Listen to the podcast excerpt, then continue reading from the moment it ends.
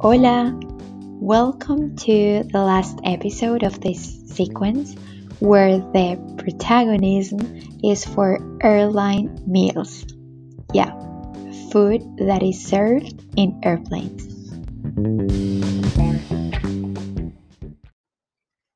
Avión. That is the translation for airplane in Spanish.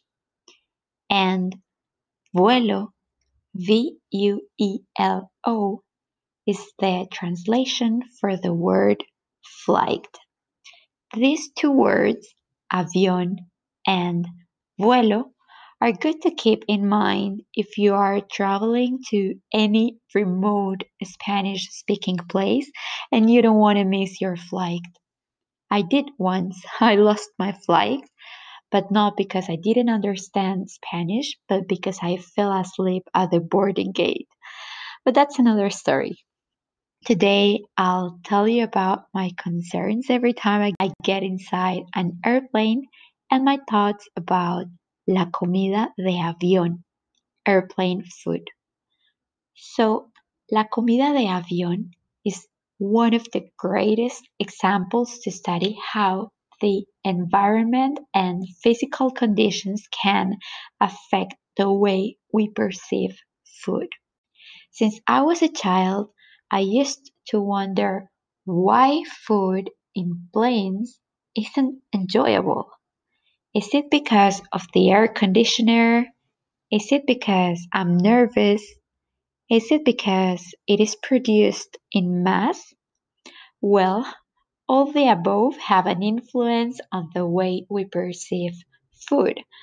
But in the case of aviones, many other factors such as low cabin pressure and high cabin dryness can impair our sensitivity. For instance, pressure affects our oxygen levels in the blood, causing that our olfactory receptors significantly lose their superpowers. And the dryness of the cabin also impairs our nasal pads. So there is a subsequent decrease in the sensitivity of our taste buds. But I'm not entering into detail with physiology because this is a very complex field and this topic could be literally a whole PhD thesis. And well, there are so many other interesting things out there.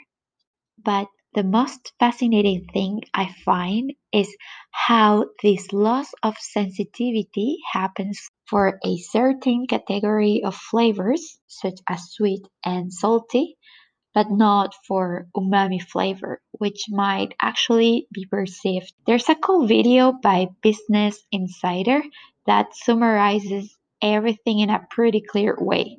Check it out in the description of the podcast.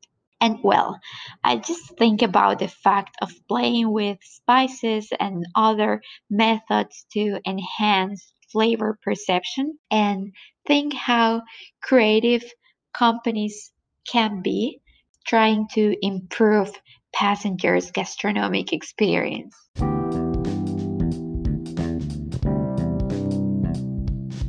Let's finish this episode by learning the five categories of flavors in Spanish.